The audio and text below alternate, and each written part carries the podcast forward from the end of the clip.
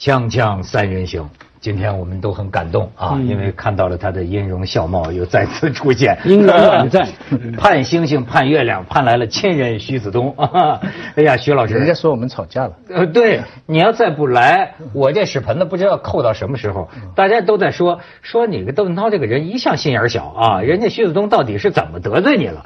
哎，没有没有没有，不相干。另外说是什么呃有关部门封杀，那也也不是，只是学校里有些行政方面的。呃，不过我以后就少来一点了，不拿钱了，这样就行。对对对，所以说你看，这伟大的这个这个什么共产主义精神啊，对，就体现在我们这个徐老师身上。其实呢，咱们这个节目做了这么长的这个时间啊，呃，经常会有一个嘉宾呢，一段时间就消失了，一段时间就消失了，大家都是喜欢猜啊。但是也希望你也要知道自己是在 猜。那么这个徐老师消失过好几次，对吧？哎，反正这次又来，总是一个这个喜事情啊！真的以为哎，我最关心的那个，我当然也关心徐老师哈。我最关心的我们的共同的朋友是谁？那我都忘记他名字了，怎么办？又停，又停啊，好像要消失蛮久了嘛，好像快要生产。哦，对啊，怎么好像跟徐老师同时消失呢？一定是臭挖去带挖去了。哎呀，反正徐老师，大家很多，我发现很多观众啊，你天天做的时候呢，有的人还骂你，但是你这人这真一不在了，也不能说不在，人真的老不来啊，想你的人越来越多。不，但是我也挺感动的，看到很多回帖，不仅是为了我，而是对我们这个节目。嗯，这些观众的意见哈，其实也是在帮我，因为我们在做，我们自己不觉得。那人家旁观者清，人对你这个节目的定位啊、缺点、优点啊，什么都都会有讲。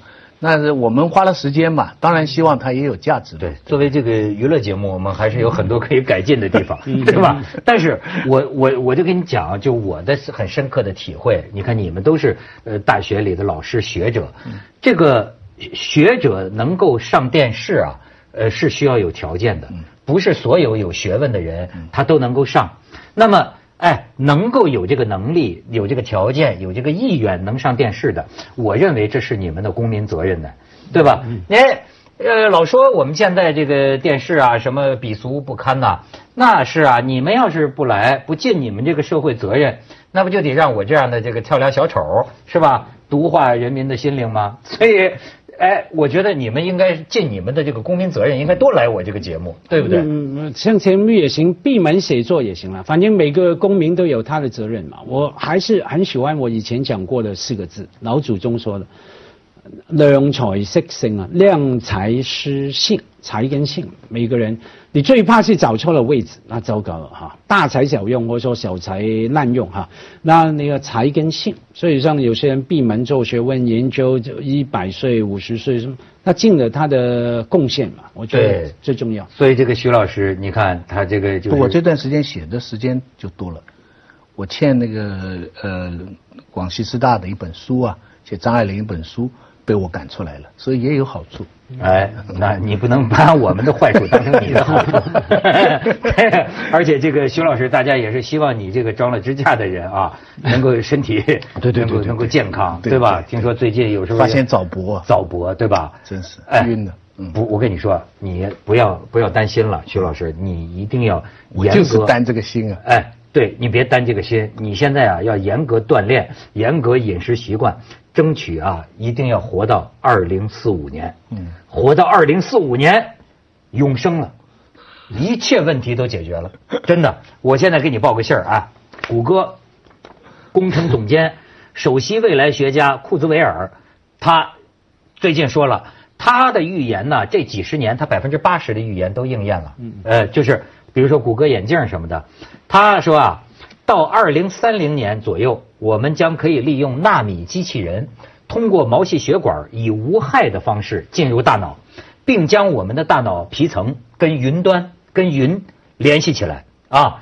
呃，就像我们刘慈欣的科幻小说里的情节。现在不是科幻了，就是到二零三零年左右啊，呃，这个人工智能有一个呃有一个这个这个临界点，会预言会超过这个人类。然后你看。他库兹韦尔坚信这个起点绝对存在，届时在技术的帮助下，人类将实现永生。库兹韦尔认为，人类将在二零四五年实现永生，因为到那一年，非生物智能的创造力将达到巅峰，超过今天所有人类智能总和的十亿倍。所以，库兹韦尔说：“这个，我认为在二零二九年左右，医疗技术将使人均寿命每过一年就能延长一岁。然后呢？”他现在就开始呃遵从严格的饮食习惯，希望能够活到二零四五年，以便从此长生不老。而且到那一天，你知道吗？不但是人类可以进行远程性爱，库兹韦尔都说了，就是说夫妻俩甚至还能换着玩哎，你想知道老婆？这个呃，这个夫妻生活什么感觉？打，换换，反正就是玩就是说，男的就拼命来告对对对，你看，这都是他是接受权威媒体的这个杂志采访，就是接受花花公子的杂志 登登出来的，怪不得，是不是？是是，呃，不是不靠谱的，有可能这是很多科学家现在的一个一个预预测。但你不觉得这也是灾难吗？生的意义就是在于死啊。没有死生有什么意义啊？要是人类都是永远活着的话，这世界这是灾难的一塌糊涂了。那看你活得健康不健康啊？像你早搏就生不如死。哎，我还是不懂早搏为什么担心？我只担心自己没办法早搏。这个人啊，陈伯非那伯，哦，不一样的伯，对对对，这很奇怪，大不同的。你就是，但是咱们说。最近要不说我说你们大学教授就应该多上公共平台嘛，因为大家伙有公共的兴趣。最近有一位老学者，大家都在朋友圈里感叹：哎，这是我近些年来所知道的大学者当中活的岁数最大的一位，周有光老先生。而且呢，真的是终点又回到起点。他出生于一九零六年一月十三日。一九零六年那时候还是谁呀？光绪啊，还是谁呀？嗯，这反正还有皇帝呢。嗯，可是他是在二零一七年一月十四日去世的。哦，多了一天。你说这个功德圆满呢？刚过完这个生日，一月整整一百一十二岁。咱们可以看看他的，他在中国这个整个，我觉得伴随着中国的这个近代史、现代史啊。人们说他是现代汉语拼音之父，但是老人一直否认这一点。他说我不是这样的啊，这个我是拼音之子，那 我是拼音之父，我是拼音之子。周有光老人，你再看他这一生的际遇很有意思。这是当年在剑桥大学的周有光啊，风华正茂之时。你再看下边，他的太太呃徐老师知道吧？张允和对。著名的合肥合肥四姐妹，合肥四姐妹，张家四姐妹，第二个啊，老二名门闺秀啊，这四姐妹你看，对，张允和，还有张兆和，张兆和，沈从文的。沈从文的太太，你再往往往下看，这是这个三个连襟儿，三个连襟儿，这四姐妹的三个连襟儿，顾志成、沈从文、周有光，嗯，哎，还有一个第四个是一个外国人，是一个汉学家。啊，嫁了个外国人啊，你再看，这是这对儿。夫妻，哎，这个伉俪情深呐，也婚姻生活七十年。这个张允和是九十三岁的时候过世的，据说那个时候当时对周有光造成非常大的打击，就老人呢，就是半年才缓过劲儿来。你看，再往下看，我想请你看的是他呀，他这个书桌，就是据说张允和去世之后啊，这个周有光啊就没有回过卧，基本没有在卧室床上睡。他就在这间书房的沙发上，他也是因为他觉得床太高，上床就就是个困难的事情。这张小书桌，包括这个书架，伴随着这个老人每天在这儿读书看报。你再往下看，你看这张书桌，哎，就书桌这个残破的地方，他都拿那个胶布，拿透明胶给贴上，就用了多少年？小书桌、小书架，你知道我有一个什么感慨啊？我就为什么要看这个书桌的这个照片？你说我也有个书桌，我的一个台湾朋友送给我的，能把你们给吓死。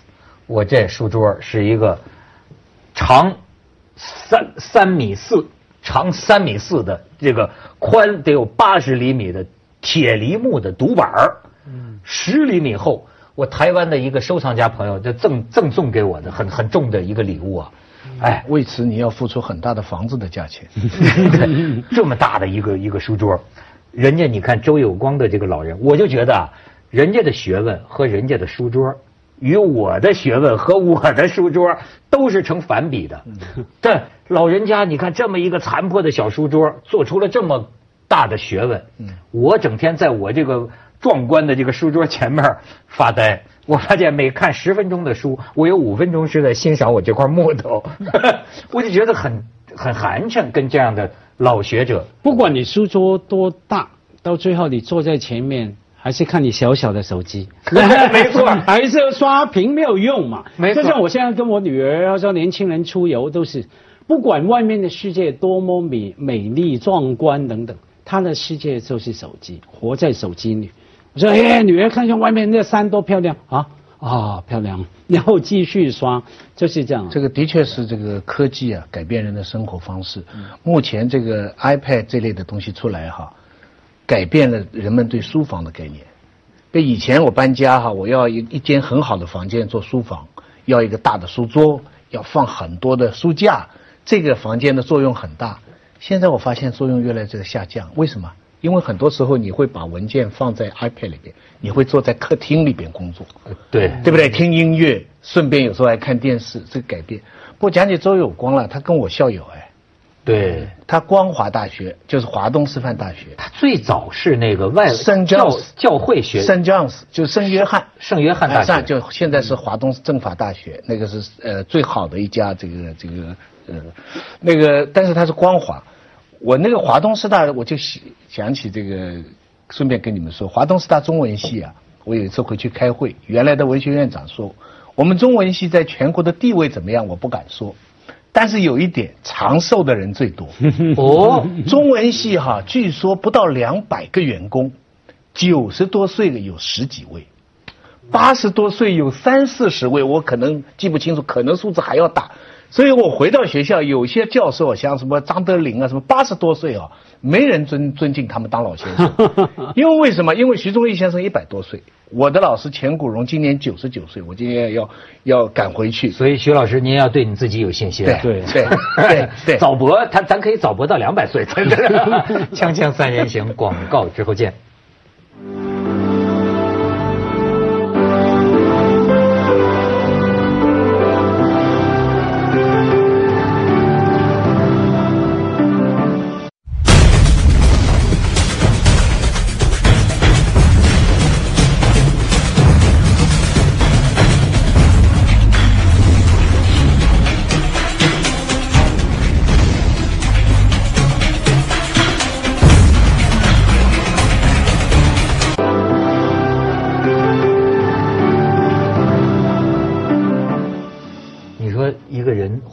这么久啊，我就觉得，哎，也真你他经历了什么？其实我从小就喜欢跟哥哥玩，到现在我呃同龄的朋友很少，都是好像我为什么老觉得年龄大的人我喜欢？就你比如像周有光，你说他那个小破书桌，他们后来有人讲，他说我们我这一百多岁的人，我经历了什么？三次破产，就是说最早是长毛，那叫太平天国打到他们家。他曾祖父自杀了，家产一空。然后呢，到后来呢，就日本抗日战争的时候，他们跑到重庆，托一个人看着他们苏州的家。抗战胜利了，回来之后发现这家里都都都都没人了，是什么都没有了，住了别人了。然后就是文革的时候，他弄到宁夏五七干校，然后呢，再回到家被平反了，再回到家的时候，家里连片纸片都没剩下，就等于这一辈子。所以他能够有这样的一种达观，他四个朝代嘛，他是晚呃晚清，就是然后军阀混战，这个是民国，对不对？然后后来叫四朝元老，四朝元老，然后臣民啊，呃，就是国民啊，人民啊，公民啊，都做过。不过他最有戏剧性的一点就是说，他很晚才参与这个文字这个专业。他之前啊是经济学家，对，他在复旦是教经济的，他快五十岁了，才做到这个就是那个拼音改革的那个，所以现在很多人在争论说他是不是这个这个这个自负，这个东西我没有发言权，我也不懂。吴玉章啊，他们很多人如果讲拉丁话，肯定不是他。那个瞿秋白他们三十年代就争论五四的起源。我记得我父亲，我父亲跟他就差不多年龄的这样，他他一早就告诉我，他说那个时候就收到传单，汉字不灭，中国必亡，就是拉丁化世界语，这个是一个潮流是很久的。就是等于今天的孩子们用这个拼音输入法，嗯，也要感谢周有光。嗯，但是当然，就你说这个对，就是说汉字的拉丁呃字母早就有人提出来，好像最后啊，从政府行为来说呀，据说是毛泽东。拍板的，对，就说那就选用拉丁字母吧。但我觉得这跟五四的时候是两回事五四的时候，他们极端的是提出废除汉字，对，就咱就用拼音当文字。对，事实上咱们现在是个双轨嘛，对，对吧？这就而且是一个辅助。但是问题是，海外有不同的注音系统，后来就是以这个来成国际的标准。不过周有光呢，现在这么有名呢，除了他参与这个汉语这个事情以外。还有两个因素，一个元素就活得久了，我们来讲；另外还有一个因素，他越到老越敢说话。嗯，这点啊有点像巴金。我们前不久还开了个会纪念巴金。巴金啊，你看他最有名的代表作《家》哈，比起跟他齐名的作家，比方说边城啦、骆驼祥子啦、呃张爱玲的传奇啦等等，其实都不如。就文学史的地位啊，巴金并没有，甚至还不如曹禺，就是雷雨这些。但是到晚年，巴金的名望，巴金的这个形象，在我们心目当中非常高大。为什么？敢说话。周有光后来也是，周有光到了晚年的几几个几个谈话、几个采访啊，切中要害。嗯，而且他，我觉得他比巴金或者说那一辈的人哈，有的多了一个幽默感。嗯，他一直除了年纪大，有些人年纪大就坐着等嘛，啊，他不是啊，继续写啊，继续接受采访啊，呃，我我我猜他家里门经常打开的，我过一阵子就看到什么什么中华读书报什么报，对，啊，什么杂志，对，他也一聊聊了十个钟头这样子，然后里面非常幽默的，比方说说他自己取有光要笔名要笔名嘛。就是对于生命充满希望，所以他到呃九十多岁，还是每天都是个起来就告诉自己说，哎，这个今天一定要有新的知识、新的想法可以出来。我觉得，因为他你说他敢说真话也好，呃，直言不讳也好，什么样的批评批判都会过时嘛，对不对？过去了，你巴金说多少的真真话，他批评那年代，当然里面有些部分还保留哈，到今天还是面对。呃，真的让人家会有感染力啊！就像很年轻的文青看到啊，周有光，哎，人家老头干嘛？然后看看他采访，会怕被他那种生命力、乐观、那种幽默感感染。所以这方面我是有希望的。他这个 周周有光说的一些话呀，呃，确实是你看这个老人身后，其实也引起争议。呃，就是你看很多人特别都怀念他。但是我发现呢，也有的人写几篇文章，就是说，哎，包括说他是不是汉语拼音之父啊？他是之一啊。对。然后就是说，对，哎，就是对这个东西，呃，然后就是说他讲的那些话，呃，到底是不是对的？甚至有人，我就发现，就当年唯阶级成分论都出来了，就是说，这圣约翰大学，当年就是帝国主义的学校，教会的学校。说这个学校除了周有光，你们算算还出来谁？一水的都是右派。就是宣扬自由主义等等啊，但是呢，我倒是因为这个呢，就注意了周老先生的一些话。我觉得是不是老学者呀，他就有这个把复杂问题简单化的这样一种能力。嗯，比如说，他就说，他认为人类的道路只有一条，从经济上来讲，先是农业化，后来是工业化，现在是信息化，那么。从思维方式上来说，最早是神学思维，哎，后来呢是玄学思维。玄学思维讲的就是推理啊，然后呢，现在就是科学思维。然后呢，从政治上来讲呢，最早是神权，后来呢就是叫什么权了？专制，对吧？然后接下来呢是民主。哎，他认为呢，历史的发展，所有的这个这个模式。最终会遵循着这样一条道路，你可能呢会落后，你可能会走偏，但是你最终还是会回到这条道上。其实这条道上说到底，他就说回到五四嘛，五四呢就是德先生、赛先生，就是科学与民主。他认为这个是人类的这个必经之路。从学术上讲呢是有点简单化，但是他具体有些观点呢，我觉得非常有意思。比方说他说玄学啊。玄学就是信仰，就是意识形态，而科学呢，才是要实证，啊，才是要这个这个研究实现是检验真理的所以呢如果你是用意识形态来管理科学，你就是有一些东西是不能怀疑的，这就不是科学。所以我具体来讲，我觉得他讲的非常对。你这这不管具体不具体，这些话我们常讲，我我也常写啊。问题是他是周有光，我是马家辉嘛，他一辈子是用他的生命、他的专注、他的他的幽默感啊，他对中国社会他经历过的苦难，不仅他整个家族哈，说出来的话就有力量啊，让我们呃呃让我们要不断在。再去想嘛，啊，我觉得所以这个没有办法再再打造的，不是因为他讲的话，因为他是周有光，他经历了一百年中国的苦难，而且还在那边，而且还就像我刚说，不是闭门坐着看看韩剧啊，他是那个继续写好家伙，一天看叫一百多岁对，一天看五种报刊，对啊。而且这个他这老头儿还不不不能说老头儿了，这个可可敬的老人，他呃《纽约时报》《时代周刊》，他国外的朋友要给他寄，所以实际上他是了解呃最新，所以你看，比如说什么阿拉伯之春这些话题，他都经常谈，就是跟当今世界发生的很多事情。温家宝有一次问嘛，说中国为什么出很难以出大师？他呢就引用了韩愈的一段话。哎，咱们广告之后再说说韩愈，锵锵三人行，广告之后见。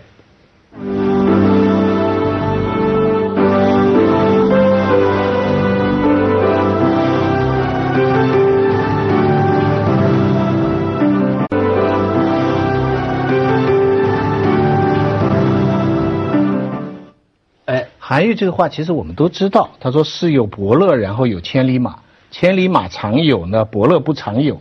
但是具体分析起来，真是每一句话都道有道理。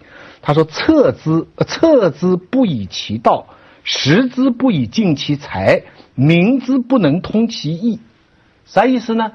就是马在这里啊，你要骑它哈、你不让它走好好的路，对不对？你让它到泥潭里，吃东西呢，不让不让他吃他应该吃的东西。第三，最重要，这个马叫啊，你听不明白他的话。嗯嗯嗯，所以后来他回答什么？回答他说中国的大学有什么问题啊？就官僚化嘛。他说这个官僚化就是压制学术的，怎么压制呢？不是说这些官员人不好，而是说他们就是说他不懂，所以呢。他说：“这样三条犯了以后，然后骑在马上，然后说‘天下无马，天下无马’。你想想看，这多形象！我现在他那番话，我就想到了大学里很多官员就是这样‘天下无马，天下无马’，哎我就这样。我我我我我我再给你念一段啊。他说，改革开放建设小康，让一部分人先富起来，这一部分人应当是谁呢？应当是现代社会的创新动力，就是中产阶级。可是迎新的时候，就迎新娘的时候，掀起盖头一看，不是中产阶级，而是新兴权贵。所以家辉，你讲的对。其实现在有些时候，我觉得不是说这人思想多深刻，只是只是真话而已啊。没有没有真话，还有他的生命力啊。我觉得真话也要讲得很深刻哈，比方说那种表达方式哈，很对深刻。你听完，不管是引用古言还是金语什么哈，你那个很深刻。另外就是是谁讲，谁来讲。同样的话，周有光讲，我刚说一定要有人骂我，马家辉把自己比喻出来。我当然对于周有光是个屁啊哈。然后这他的生命力啊，我们谈他，与其说他怎么样深刻，怎么样个那个讲真话，因为会在中国讲真话的人也不少啊。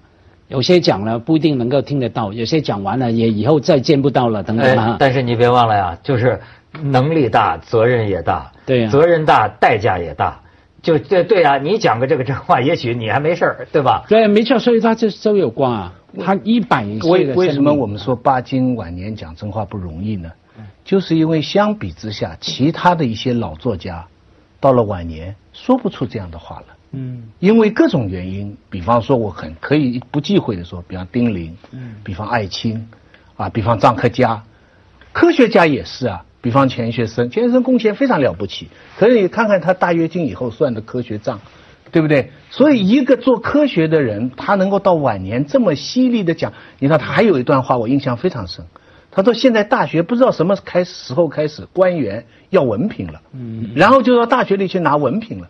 他说呢，就会出现什么叫真的假教授跟假的真教授，嗯，听到没有？对对对。他说真的假教授就是人家花钱买的是一个就是一个文凭，其实不是教授。假的真教授是什么？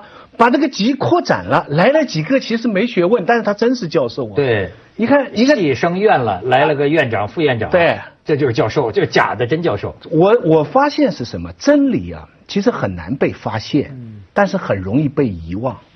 就像韩愈刚才讲的这个话，这人家千年前就讲了，可是我们多少时候就会遗忘，到现在分分钟还是这样。呃，当然了，就是说讲真话也不见得都是正确的话。比如说有些人对他提出异议，就说他到底学问有多大？包括他对陈寅恪的评价，那意思就是没什么创造性，就是两只脚的书橱啊，他大概类似的意思。包括他对季羡林评价也不高，呃，到底是不是？